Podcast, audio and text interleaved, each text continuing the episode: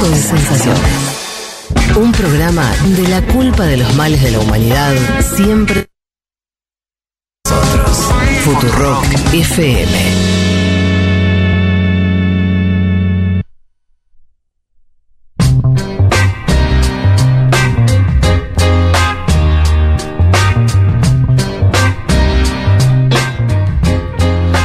Bueno, aquí estamos. Eh, vamos a meternos ya mismo en el panorama. Eh, vamos a picar varias noticias importantes de la semana. Arranco por acá. Como decíamos, el, central de, eh, de la cuestión geopolítica eh, de su centro en, en Medio Oriente. Y el tema hay alguien o, hay un escenario que aparece ahora medio olvidado, pero que es Ucrania, ¿no? Y la guerra que está llevando adelante Rusia y Ucrania pasó a un segundo plano. Eh, de hecho, hoy había declaraciones del propio presidente Zelensky, medio diciendo eso, ¿no? Como advirtiendo que, eh, que bueno, que, que, que, hay un. está puesto el foco en otro lugar. Eh, ¿Por qué es importante esto? Bueno, la guerra por supuesto continúa, no es que se detiene esperando al Medio Oriente, ¿no? Sí se detiene, lo que sí eh, tiene menos eh, intensidad es mirada de Occidente y sobre todo, digamos, de las fuerzas militares más importantes, Estados Unidos, la Unión Europea, que son los el, el, bando ucraniano en este, en este conflicto. De ahí la preocupación y de Zelensky. Y a esto se le suma ya en concreto hablando de ese conflicto, un estancamiento que a ojos de los ucranianos sobre todo es preocupante. ¿Por qué? Lo hemos contado en este programa, lo hemos tratado con invitados en mesa, que es que Ucrania tiene que mostrarle en algún momento eh, a Estados Unidos y a Europa que su inversión, por llamarlo de una manera, su gasto militar rinde, rinde frutos. Y eso es lo que le está costando mostrar en momentos a, a Zelensky. De hecho, eh, ocurrió esta semana un cruce particularmente preocupante entre eh, nada más y nada menos que el comandante en jefe de las Fuerzas Armadas de Ucrania, Valery Saluzny, que el miércoles entrevistado por The Economist. No sé si hay otra, otra publicación más sistema en Occidente que The Economist. Es el liberal de verdad, ¿no? Sí. The Economist. Claro, además es como. Pero bien establishment. Claro, muy establishment.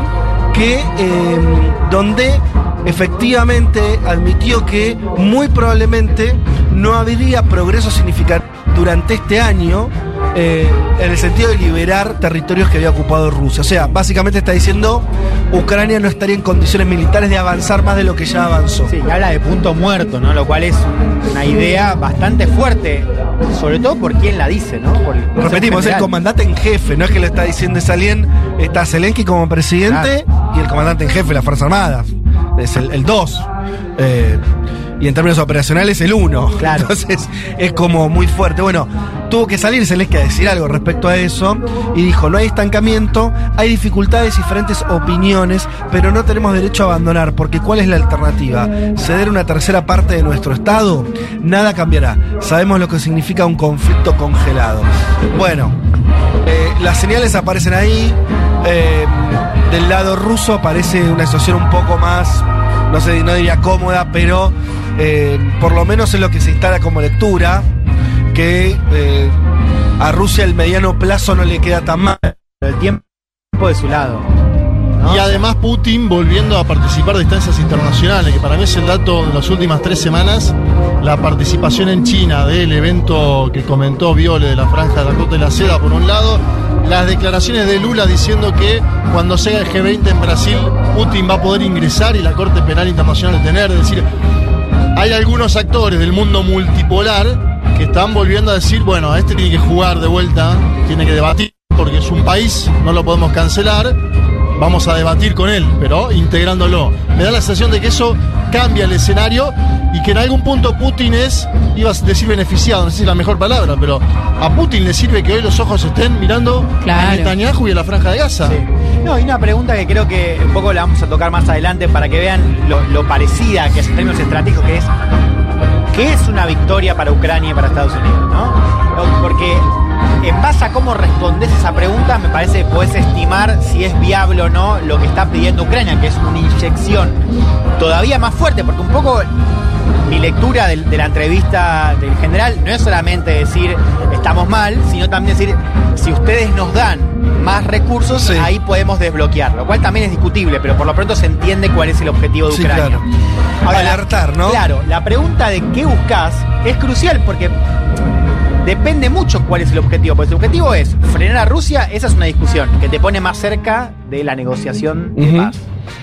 Si el objetivo es volver a cuando a donde al mapa de 2021, digamos, previo a la invasión, que es Rusia con una situación de a- apoyo a los separatismos del este y Crimea, es una cosa Sí. que es viable, pero al mismo tiempo implica que Rusia tiene que desmontar, por ejemplo, lo que se anexó en términos de regiones en el este. Ahora, Ucrania lo que dice es que quiere volver al mapa de antes de 2014. Entonces, Con es- Crimea. Claro. Entonces, para Estados Unidos también eso es importante, porque es muy difícil pensar en inyección de recursos. ¿no? Entonces la pregunta es si vamos a ver un cambio objetivo, por ahora no lo vemos públicamente.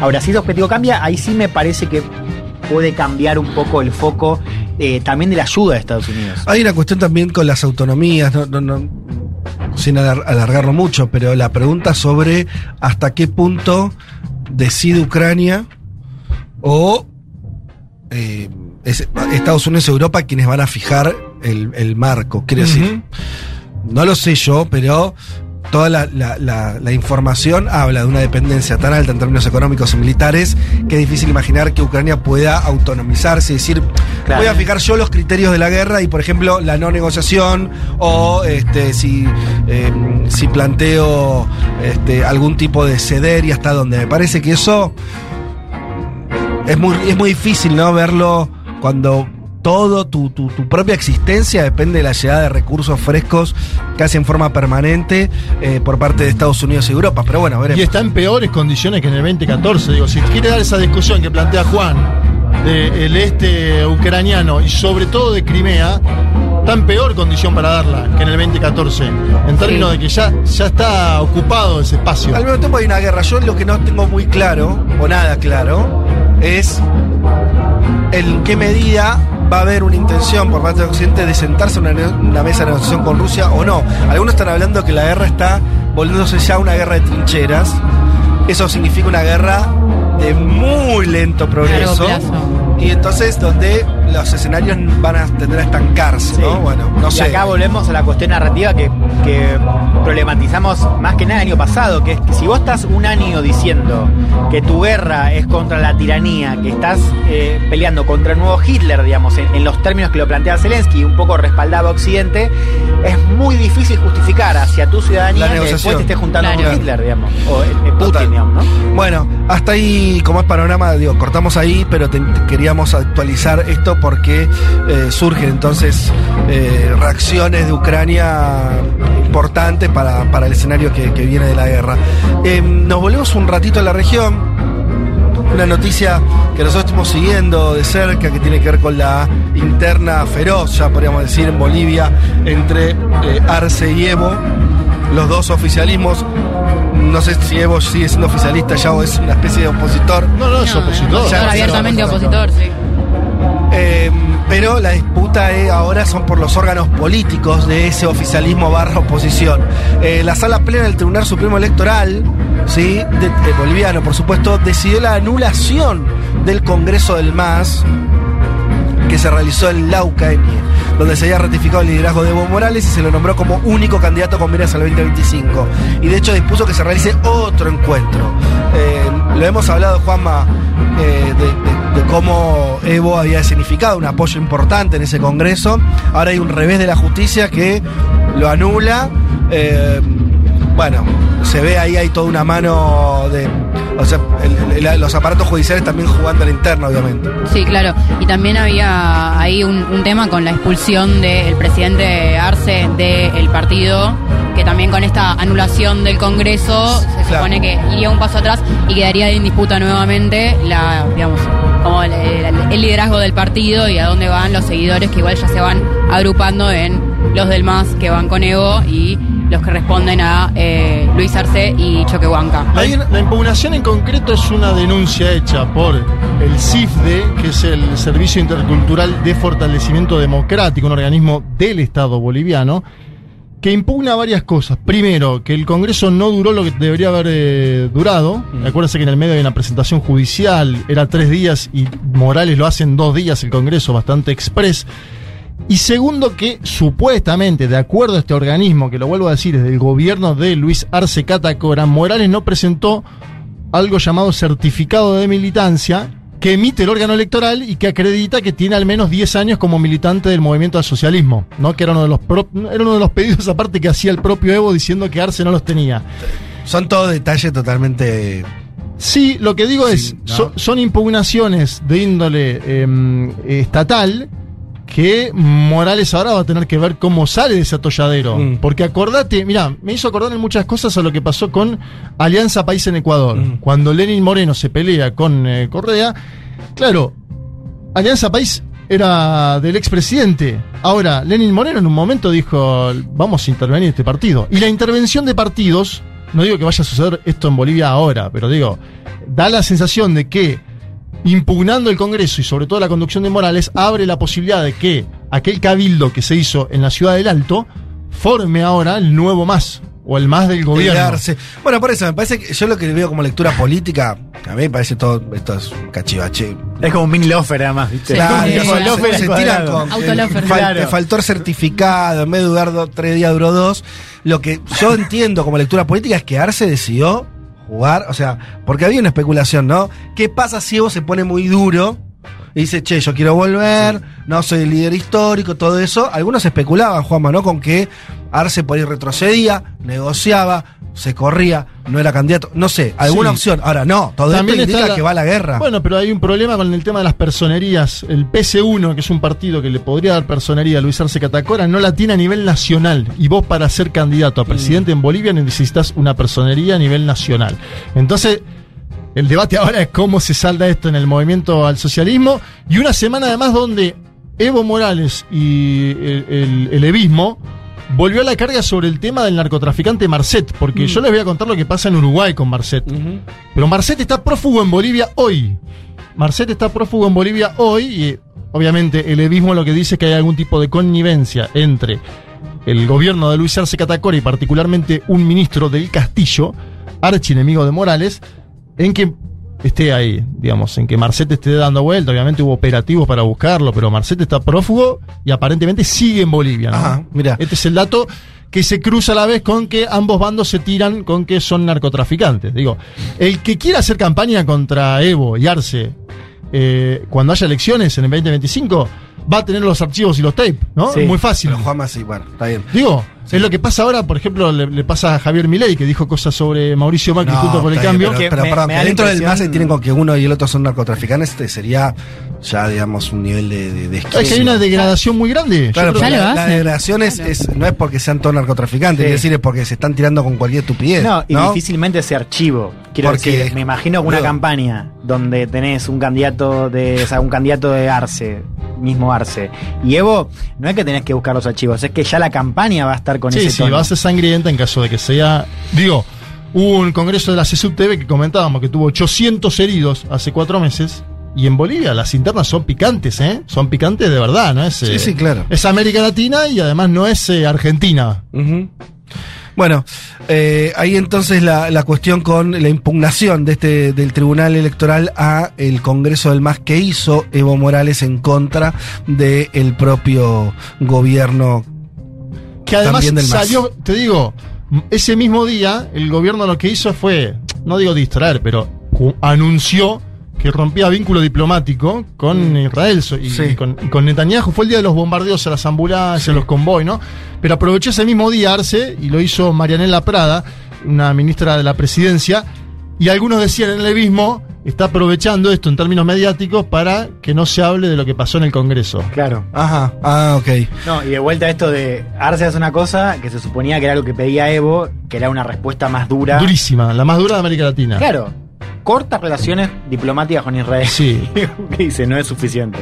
No, es que no hay un punto más alto Claro. de eso. Es lo que pedía Evo. No, y- pero decir, no, no, que no sé qué más quería. Digo, sí, sí, pero, que, pero que a vaya y pelea Netanyahu claro. mano a mano. Bueno, eh, avancemos con, con el, el resto de, de las noticias. En Colombia, que hubo elecciones, lo dijimos la semana pasada, había elecciones regionales, eh, se definían los gobiernos de, de- muchos este, mm, eh, municipios también, bueno, el, propio Bogotá, en fin. eh, como se anticipaba, no hubo sorpresas, ganaron los candidatos conservadores y de derecha. El ex senador Carlos Fernando Galán, del Partido Nuevo Liberalismo, va a ser el nuevo alcalde de Bogotá. Los candidatos de derecha, Federico Fico Gutiérrez, habíamos dicho que había sido candidato a presidente en su momento, y Alejandro Char, van a ser alcaldes de Medellín y Barranquilla, respectivamente, también con amplias Sí, victorias. tremendo Fico, más de 70 puntos en Medellín, ¿no? O sea, 70 y algo. Eh, malos resultados, obviamente, para Gustavo Petro, que en las últimas semanas se había medio despegado de la elección, como diciendo no se plebiscita mi, mi presidencia en esto. Siempre Yo en creo- estas cosas hay una parte sí. de verdad y una parte que no. O sea, eh, efectivamente son elecciones ejecutivas locales. Eh, Sí, También te- hay un clima, ¿no? Tenés que medirlas con las locales anteriores. Ahora, em, que el petrismo Sí. salga tercero en Bogotá, sí. tercero, como salió Gustavo Bolívar, me da la sensación de que hay un castigo, ¿no? A sobre todo hechos de los últimos tiempos, eh, posiblemente el escándalo en torno a- a- al hijo haya impactado, dañado la situación económica, la situación de, de trabajo. Para mí no es... eh, entiendo aquellos que dicen que hay que medirla con otras elecciones eh, departamentales. Sí. Ahora, fue una elección de medio término Sí. y algunos hablan de una especie de borichización, si querés, del, gober- del gobierno de Petro, ¿no? Que llegó con altas expectativas, que Sí. empezó a caer en la aceptación velozmente y que ahora cuando vuelve a ir a las urnas le cuesta. Y cuando digo le cuesta es salir tercero en Bogotá. Sí. Nosotros decíamos que si ganaba Bogotá era una cosa. No solo perdió en otras ciudades, que Sí. obviamente en general votan más conservador. Perdió en Bogotá, una ciudad que viene votando progresismo hace mucho tiempo. Sí, se le desdibuja un poco el armado nacional también a Petro, ¿no? Porque digo, más allá de que candidatos propios pierdan, me parece que eh, tiene cada vez menos aliados a nivel nacional. Hay, si querés, una noticia, no sé si es buena, pero digamos, me parece que, que puede eh, Matizar. matizar, claro, esta lectura que es, hoy vos seguís viendo a la oposición dividida en el sentido que vos tenés el ascenso de Fico en Medellín, que ya fue candidato, apoyado por Uribismo, un tipo de la derecha conservadora. Y después tenés todavía eh, esta idea del centrismo, que es como algo que en Colombia todavía pesa. Mm. Bueno, mismo en Bogotá gobierna todavía, digamos, vence mandato ahora Claudia López, que venía a ser una aliada de Petro en su momento, pero que no era ciertamente el riñón de Petro. Claro. Entonces todavía tenés esta convivencia entre el centrismo y la derecha. Digo, no hay, no emerge, me parece, un polo opositor y tampoco uno puede decir, acá ya tenés un líder de la oposición Sí, que claro. se le pueda plantar a Petro. No, y todavía es un gobierno nuevo. Sí. El, el- el de Sí. Petro, digo, todavía no transcurrió ni la mitad del mandato. Eh, pero, ¿sabes qué? Cuando, cuando veo esta, estas configuraciones que ustedes mm, desarrollaban con algo de detalle, no vuelve, a mí cada tanto me vuelve la imagen, hablando, y le dijimos eh, al inicio del programa, cuando hablé de mi abuela, de, de García Linera, que, que había estado con nosotros, que es el que creo hasta ahora mejor dibujó lo que podría ser un gran, una, una lectura muy general de la etapa que estamos viviendo, que es esta idea de que no hay, em, de que todavía no hay un escenario claro de hacia dónde está yendo la región, Ujú. que tenés avances y retrocesos de lo- la- la- las izquierdas y también las derechas. Eh, en el último, paso el chivo también, en el último número del, eh, del diploma de mm, José Natanson me invitó gentilmente a escribir, eh, también pensándolo desde Argentina y la elección de masa y demás. También, ¿no? Yo trataba de hacer ahí un repaso de, de- de la idea de las ultraderechas comiéndose el escenario y decía, bueno, mira, más o menos, ¿no? Mm. Tenés algunos lugares donde lograron ser, go- ser gobierno, en otros todavía no. eh, en, en- en los lugares donde fueron gobierno les fue mal. Mm, lo mismo podría decirse de esa nueva ola progresista que vos decías, Juanma, si se Boric eh, y, y Petro, que siempre se vieron como una misma cosa, son gobiernos débiles. Son débiles en un sentido más profundo, no están logrando generar un impacto de gestión, que vos digas, mirá, acá dieron vuelta a esto, dieron vuelta a aquello. Todo está eh, como en una especie de impas. No sé si le parece impas o donde no hay una gran definición. de Alternancias rumbo. veloces, ¿no? Antes nosotros. Las cosas duran poco. Alternancias veloces. Nosotros estábamos acostumbrados a una etapa de orden y estabilidad, gobiernos progresistas que duraron 12 años, se hablaba de décadas ganadas. Ahora no se puede hablar ni de cuatro años ganados. O de ¿no? Uribe estable. Quiere decir, para Por la derecha también, también. había gobiernos Sí. que perduraban, Sí, claro. órdenes conservadores. Exacto, orden y progreso en, todo, en toda Sí. América Latina, si querés eso, fue mucho más progresista en un punto, pero Uribe jugaba dentro de las propias instituciones armadas, UNASUR, etcétera. Ahora tenés un desbande donde, ¿no? Hay, hay algunos que les va bien en términos de popularidad, Andrés Manuel López Obrador y si querés Lula, los dos que superan el 50% de aceptación, Mm. pero aún así los demás gobernantes de los, del bloque progresista no tienen una aceptación superior al 30, te diría, al 40. Y es un poco la- el signo de la época, la era de la inmediatez, Mm. que, no- o sea, ni bien pasan un par de años, ya hay una posición tomada sobre la suerte de ese gobierno y si, y, digamos, al lugar o no al lugar. Y la mayoría de las veces la, no, no cumple la- las expectativas deseadas, entonces, bueno, alternancia. Bueno, sí, y, y- y la democracia como sistema aguantando este, este quilombo, ¿no? Que, Qué que quilombo. estamos ahí. Bueno, eh, avancemos un poco, mm, nos vamos eh, a- hacia las Europas una vez más. Pasó algo bastante particular. Hablando de signo de época, ¿no? Si es que lo- si me imagino que lo que vas a contar. Voy a contar dos noticias, pero que están muy vinculadas. Primera cumbre mundial sobre los riesgos de la inteligencia artificial. Bien, bien. Uno dice, bien, che, a ver, mira, secretario general de la ONU, Antonio Guterres, diciendo, la verdad, esto hay que pensarlo, tiene que ser un organismo como la ONU, que en su momento fijó criterios, por ejemplo, los derechos humanos. ¿No? Eh, ¿qué- qué- cuál es el marco de dignidad que tiene que tener una persona? Lo fijó la ONU después de la Segunda Guerra Mundial y dijo, bueno, che, esto no, esto no, esto no, esto sí. Bueno, eh, No le están dando mucha bola igual ahora. los principios de gobernanza de la inteligencia artificial deben basarse en la Carta de las Naciones Unidas y la Declaración Universal de Derechos Humanos. Eso es lo que destacó Antonio Guterres en un evento celebrado en eh, Reino Unido. Eh, en, en- el lugar exactamente es importante que lo diga, es eh, Bletchley Park, porque allí se descifraron los códigos nazis en la Segunda Guerra Mundial. Eh, ya quiero ver la película. Ya tengo un problema con la Segunda Guerra Mundial. Es un buen Quiero es- todo. Es un buen nombre el código nazi para una película, Claro. ¿no? Eh, el- ayer está. ¿cuál es que- qué ¿Qué viste ayer? Ah, porque a veces veo cosas tan ya malas. Eh, porque vi casi todo. ¿No viste hay. la final de ayer de la Copa Libertadores? No. Sí, también. Pero, Pero, cuando que- cambiaste inmediatamente. No, no, eh, mm, eh, lo vi casi todo el partido. En el largue te fuiste. Pero bueno, la tarde duró más. Fue Ahí más está, ahí está, está bien. Claro. Eh, y además en un momento me puse. No me, fue raro ponerse nervioso por boca. Después ¿Te pusiste solté. nervioso? Un poquito sí. ¿Querías que gane? Sí. Ah, Sí. la- ¿cómo es Y estuvo, y bueno, además empató, entonces hubo un momento donde parecía que todo, en fin. Eh, estábamos con los, con los nazis. No, eh, una, Es botonera le estábamos mandando. al margen esto. Es inter- lo- lo- estaba bueno lo que vi porque era un, un raconto de unidades policiales alemanas Sí.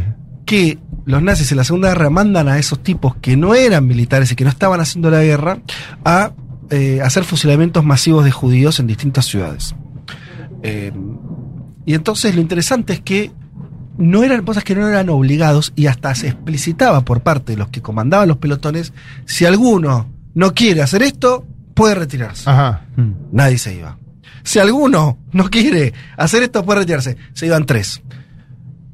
Y igualmente, a pesar de eso, y que efectivamente no hubo castigos para los que se fueron y no aceptaron, Sí. la mayoría aceptó masacrar personas así, pero además en, eh, a metros de distancia y sin estar en un contexto bélico. Bueno, interesante eso, no importa. Volvamos a, a lo que estábamos diciendo de la inteligencia artificial eh, en esta ciudad que fue clave para la- el desciframiento de los códigos nazis en la Segunda Guerra. Participaron 29 países. Bueno, eh, medio cerrando la grieta, pues estuvo Estados Unidos, también estuvo China, la Unión Europea, Brasil, bla. Eh, se firmó una declaración, en fin, donde hablar de, de cierta seguridad en el uso de la inteligencia artificial y acordaron responsabilidades compartidas. Bueno, eh, qué sé yo. Eh, esta declaración histórica marca el comienzo de un nuevo esfuerzo mundial eh, para aumentar la confianza del público en la inteligencia artificial, garantizando que sea segura, dijo Rishi Sunak, que ustedes saben, el eh, nuevo, todavía para mí, nuevo. ya- Un año cumplió Sí. ahora. Un año. Eh, Otro que pasó desapercibido, ¿no? Total. Síntoma también de que el Reino Unido después de Brexit es como, ah, ya Sí, no importa gobierna, mucho. Claro. ¿Te acordás que te seguíamos, Un no? paisito Todo- de día a día. Rishi Sunak en otra etapa hubiera sido, pero una mega estrella por un tipo de ascendencia india y un montón de cosas ahí extrañas para. Sí. Está pasando sin pena ni gloria. Bien. Ahora, cinco minutos después de eso, ¿qué hizo el amigo de Rishi Sunak? Fue a entrevistarse con Elon Musk. Hasta ahí, ok. Una charlita. El texto que a mí me, me, me- me- me enerva es que el primer ministro británico fue a entrevistarlo a Elon Musk. Y sí.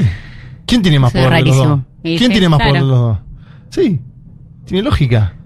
Tiene lógica, pero es fuerte. Es Es, muy fuerte. Ahora, es muy Mirá, no fuerte. estamos hablando del presidente de, Sí, no sí. sé, Sí. De Camerún, para no. Sí. Para no decir Argentina, Ale.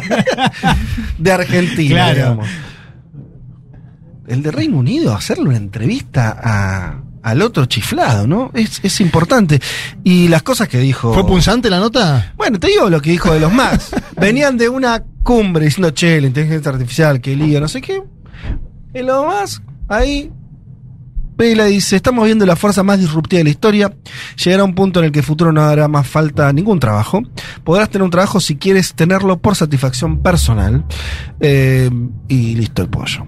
¿Y qué hacemos? ¿De, qué- qué vivimos? Claro. Sí, ¿no? ¿No? Bueno, ¿Salario eh, universal? Eh, sí, él plantea algo así, una especie de salario universal, pero no mínimo, sino como que va a haber un mundo de abundancia, donde todos vamos a tener eh, muchísimos recursos y no vamos a tener que trabajar. El dato Mirá que vos. parece un poco extraño, que creo que no sé si, si Rishi se la preguntó, es eh, ¿y quién maneja eso? Porque me parece que lo más pesado lo, lo- se imagina él manejándolo, sí. ¿no? Ese mundo. Sí, claro. Viste que aparte ellos quieren vivir 200 años, dicen, ¿no? Toda esa generación de Musk, Zuckerberg. Ajá. Claro. No, y sin Estado, pues también son. O sea, si estás planteando una nueva soberanía, o al menos algo que Ujú. erosiona el poder estatal, decís, bueno, los Estados también sirven para regular eso, digo. Inclusive Claro. para pensar salario básico universal, digo, que podría ser una respuesta, eso te viene un Estado, una autoridad. Claro, no va a venir una empresa Claro, a no va a pagarte un sueldo porque sí. Por ahora. Ahora, pienso algo, me quedaba pensando en el tema de las cumbres, y empiezo a percibir, no sé cómo envejecer, envejecer esto, pero es ya cierta paja en la percepción, en la, en la cobertura, viste que eh, me, me pasa algo parecido, no a mí, digamos, cuando cubro, sino con el interés que generan, por ejemplo, las cumbres climáticas, viste que es como, Ajá. bueno, ¿qué estás discutiendo, no? En términos de eh, los grados, en términos de esa, una cosa que parece difícil de seguir. Nosotros Es sabemos que es importante, claro, digo, es difícil de seguir para nosotros, imagínate. Y me da la impresión de que con la inteligencia artificial, que era tema, ¿no? El gran tema hace unos meses, ahora ya pasa un poco también desapercibido, ¿no? Toda la, la insisto, la discusión sobre cómo se regula eso. Está ¿no? bueno igual lo que marcás de las cumbres, porque hasta ahora estábamos acostumbrados a un mundo donde la, el- la principal persona de un país era su jefe de Estado, ¿no? Hasta Sí. hace 10, 15 años era eso. Y ahora está pasando, no digo lo contrario, pero mm, Joe Biden no es la persona más importante de Estados Unidos. ¿No? Yo creo que no. ¿Ustedes piensan que Joe Biden es la persona más importante de Bueno, es verdad. Hoy? Claro, vos decís que es quién. ¿Y alguno de ¿Bezos estos? Zuckerberg? Zuckerberg, Besos. Sí, Yo, yo no tiendo a creer eso así, la verdad. Bueno, está bueno el debate. No porque- creo eso. Lo que sí creo es que hay de parte, de parte de algunos liderazgos una genuflexión frente a esa clase dominante, además muy pedorra, porque estamos hablando de ni siquiera una expresión. Quiero decir, eh, en, otras épocas del capitalismo había sectores que, que llevaban la delantera, siempre es así, ¿no? Siempre hay sectores que son los más dinámicos, los que generan mayor ganancia, los que generan mayor desarrollo, que, nada, que en un momento eran, no sé, las automotrices, la industria petrolera, la armamentista, no sé. Eh, ahora, en el caso de las plataformas, vos ves eh, tipos que yo no sé cuánto tienen atrás, además de su propia fortuna. Eh, no sé cuánto eso derrama. No sé si, un- si es un lugar de poder eh, Bueno, tan son- es gente que está mandando cohetes al, al espacio, ¿no? Por decir algo. Yo no digo que no sean Por decir algo poderosos. peculiar que antes Sí. decían los estados. ¿Sabes lo que veo el talón de Aquiles ahí? Es que yo los veo muy necesitados de los estados. Mm. O sea, no porque lo- los veo muy dependientes a esas plataformas de parte de la regulación estatal, de dónde te dejan, miralo con China, ¿no? Eh, En China, ¿dónde está el poder ahí? Bueno, ese lo tiene y, Xi y pará, Jinping. y China no es que no tiene plataforma, no es que dice, no, China manda el, el presidente porque es un mundo analógico. Te diría No, no. todo lo contrario. No, no, China lo maneja el Partido Comunista de China, pero por eso mismo, ahí tenemos una proliferación donde Xi Jinping es sin duda la persona más importante del Estado chino, y si no, pregúntenle a empresarios que han desaparecido dos meses y después volvieron a escena, digo, Xi Jinping... Jack Ma. Claro, Jack Ma, por ejemplo, uno, ¿no? El, el mercado libre chino, por decirlo así, velozmente.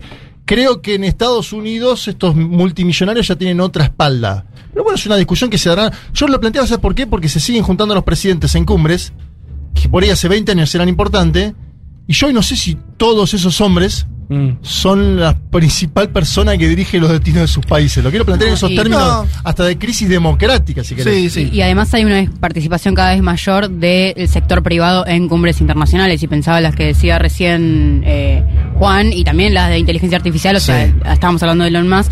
Y con esta discusión yo no puedo evitar pensar en aquel tuit de Elon Musk sobre el golpe de Estado en Bolivia, que decía básicamente haremos los golpes de Estado necesarios Ah, para lindo, eh, sí. extraer el litio de esta región. Entonces me parece que, o sea, no sé, yo estoy más alineada con la posición de Fede de eh, que para mí los estados todavía tienen cierta supremacía, sobre todo los de los de Estados Unidos, pero que hay una incidencia eh, que, que es transversal y que eh, cada vez ocupan más espacio en la, en la arena de negociación internacional.